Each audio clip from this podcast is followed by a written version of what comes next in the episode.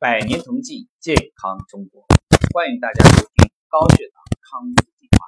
本栏目由上海同济养正堂独家出品。前面为大家介绍了心理干预、药食干预，今天我们一起聊一聊行为干预。行为干预最核心的目的就是去改变我们原有的生活旧习惯，去建立一个正确的生活新方式。那么最核心的配备就是为大家去配属一个专属的健康教练。健康教练最重要的职责，第一是在整个调理过程当中去帮助我们解决身体出现的一些调整反应。比方说啊，调理过程当中眼睛会红肿，眼睛会疼，可能会流泪。那么这个呢，就是我们的肝气通过疏通之后，淤堵在眼睛内的病毒在向外排毒的反应啊，所以这些大家并不需要去担心。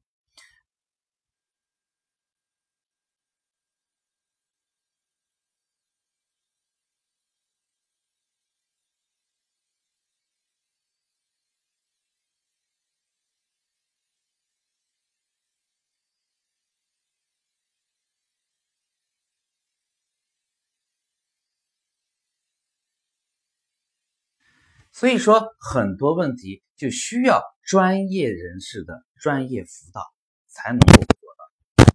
那么第二点就是从旁辅助我们去建立一个正确的新方式。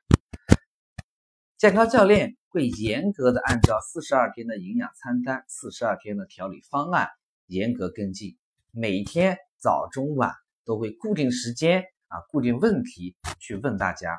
去跟进大家，去监督大家。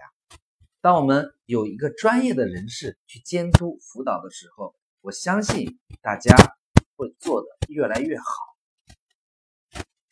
而且，当经历过一周的调理之后，大家都很快会习惯于这种调理，因为这种调理很舒适、很丰富啊，我们的反应、我们的效果还很快，大家只会越来越喜欢上。这一套，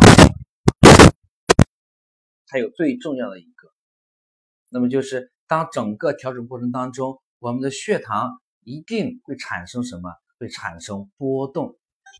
虽然说波动啊，血糖波动是一个很正常的现象，但是对于长期罹患高血糖的人来说，他们会非常担心这种情况，有可能会对自身产生怀疑。有可能会对方案产生怀疑，那么这个时候就需要健康教练用他专业的知识去告诉我们的调理患者，这是一个正常现象，然后我们再找出你波动的原因。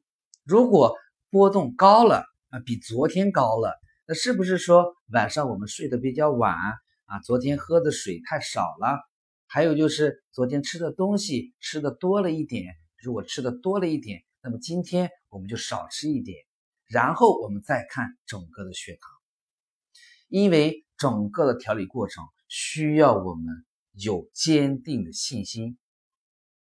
你相信高血糖能够被康复，我们才能够帮助你做到高血糖康复。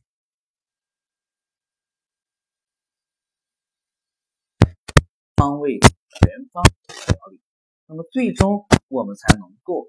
恢复我们的代谢功能，以及让我们的指标都能够恢复正常。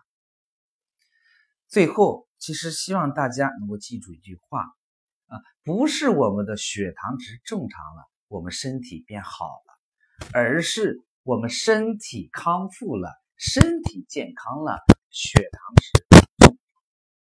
最后，祝愿每一位家人都能够身体健康，万事如意。